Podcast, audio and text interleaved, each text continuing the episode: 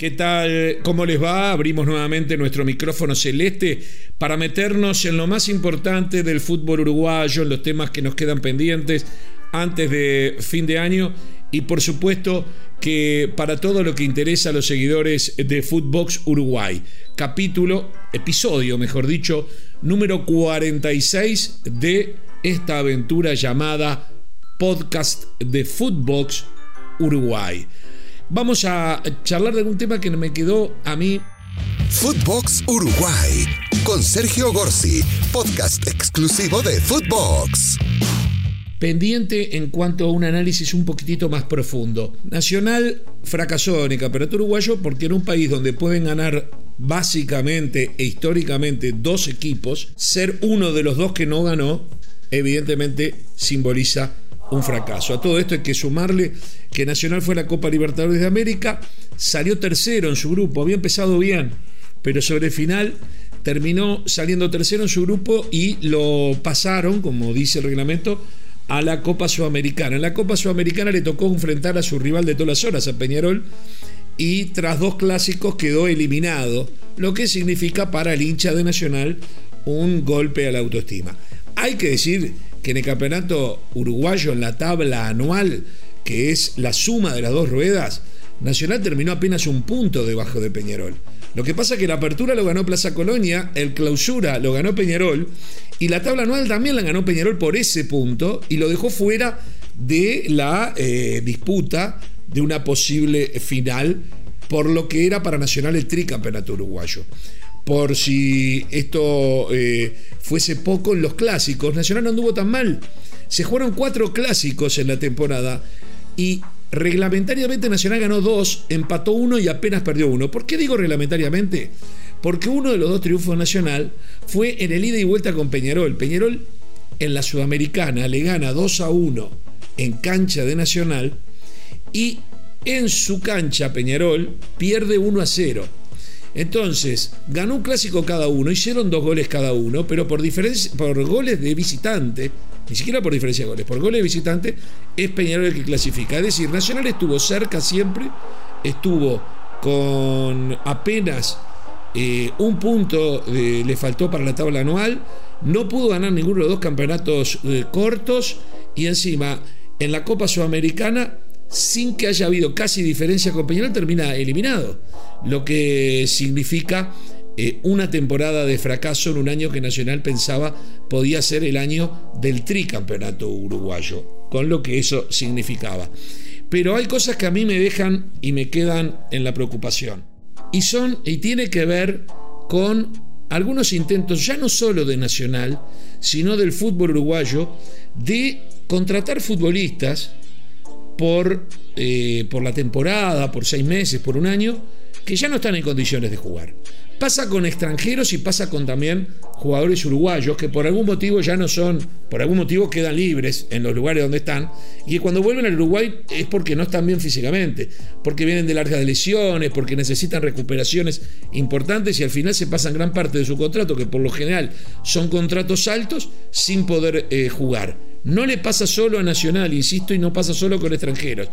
Pero un caso claro fue el de Andrés D'Alessandro. El argentino Andrés Alessandro es uno de los fenómenos del siglo XXI. Argentina, y esto es un paréntesis que quiero hacer, eh, logró en este siglo reunir siete futbolistas de un nivel fantástico. Eh, liderados por Lionel Messi, fueron prácticamente contemporáneos, o por momentos al menos en este siglo XXI, Lionel Messi, Tevez, Aymar, eh, Riquelme, por ejemplo, Saviola, estamos hablando de todos jugadores talentosísimos y todos jugaron en, eh, al mismo tiempo prácticamente. Y el caso de Andrés D'Alessandro es uno de ese, de ese grupito de futbolistas argentinos que realmente merecen el mayor respeto porque son y fueron unos fenómenos. El tema es que durante 20 años fue un fenómeno, pero cuando vino a Uruguay tenía 39 años y no podía jugar por un tema reglamentario hasta el mes de abril, donde casualmente cumplía 40 años.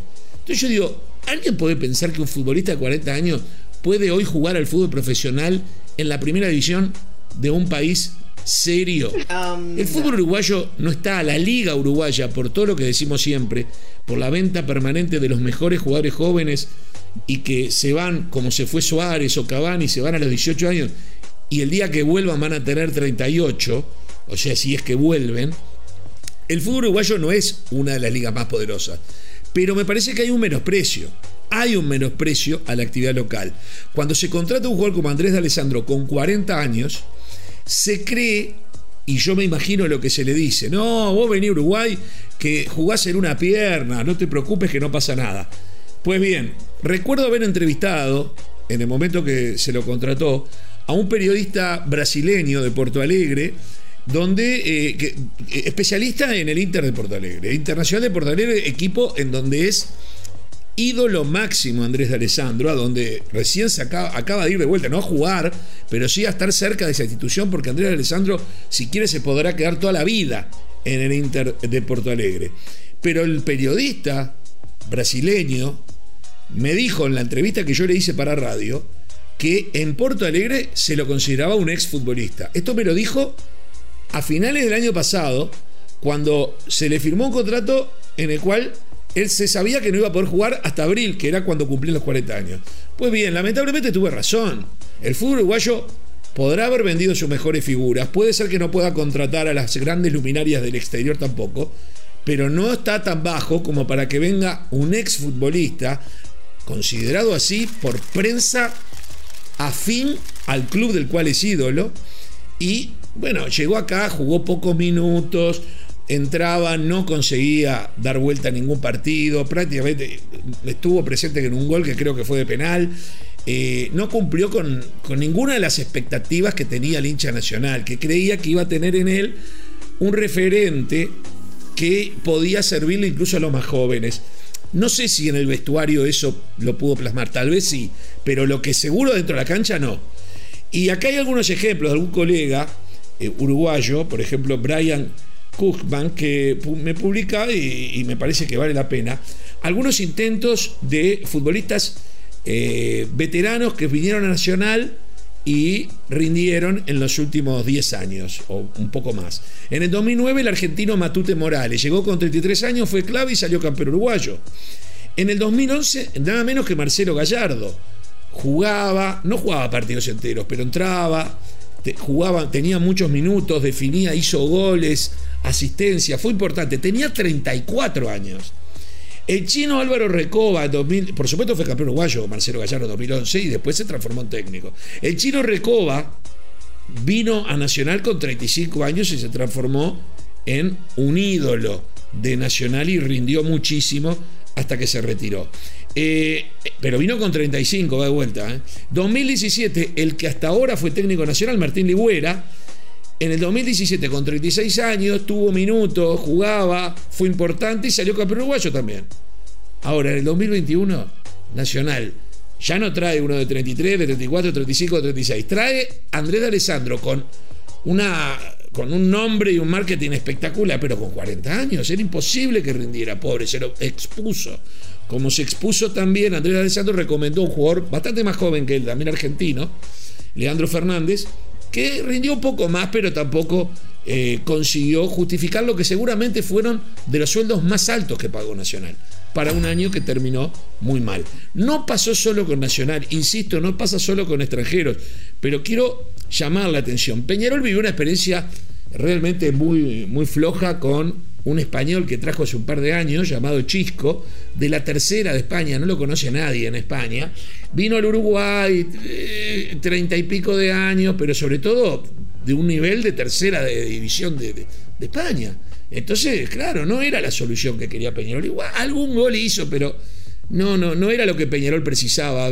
Por un lado, le querían hacer entender a la hinchada, a la hinchada de Peñarol que se iba a pelear una Copa Libertadores de América y se traía un jugador de la tercera de España. Eh, y se tuvo que ir, hizo muy pocos goles y no fue. Rindió más que de Alessandro, pero poquito. Pero si quiero comparar, o tengo otro argentino, más joven, 10 años más joven, no, no 10 años, eh, tiene 33, 34 años, que es Nahuel Pan. También venía sin jugar, hacía tiempo que no tenía actividad, físicamente no estaba bien, y la verdad, tuvo muy pocos minutos y en todos los minutos que tuvo no rendía. De casualidad, y ahora voy a explicar, metió un gol en uno de los clásicos, pero ¿por qué metió el gol? Eh, un penal errado, el golero la rechaza y en el rebote hace el gol y quedó, digamos, entre comillas, ese recuerdo consagratorio, pero fue prácticamente lo único que hizo, después hizo algún par de goles más, pero fue un, fiasco, con un sueldo importante dentro de Peñarol, muy importante, un contrato muy importante que terminó con tensiones, el jugador se sintió incómodo, sentía que no le daban la oportunidad, que se traían otros jugadores a su puesto, se trajo eh, un número 9 como Bentancur, que es uruguayo y, que la verdad, yo mirando afuera, digo que es mejor. Y bueno, eh, eh, se sintió incómodo, terminó yéndose. vino otro argentino, Gaitán, de 33 años, no estaba bien físicamente, estuvo más tiempo lesionado que sano, o sea, se le paga sueldos para recuperarse acá en Uruguay. La verdad que el pibe se terminó yendo muy bien. Increíblemente le tocó tirar el último penal de una definición de nueve penales para cada lado en la final eh, eh, del, clausura con eh, Plaza Colonia, la en la semifinal, lo que era la semifinal, digamos. Después, este, el, Real la semifinal para, para, Plaza y era final para, para Peñarol. Y bueno, Peñarol salió campeón.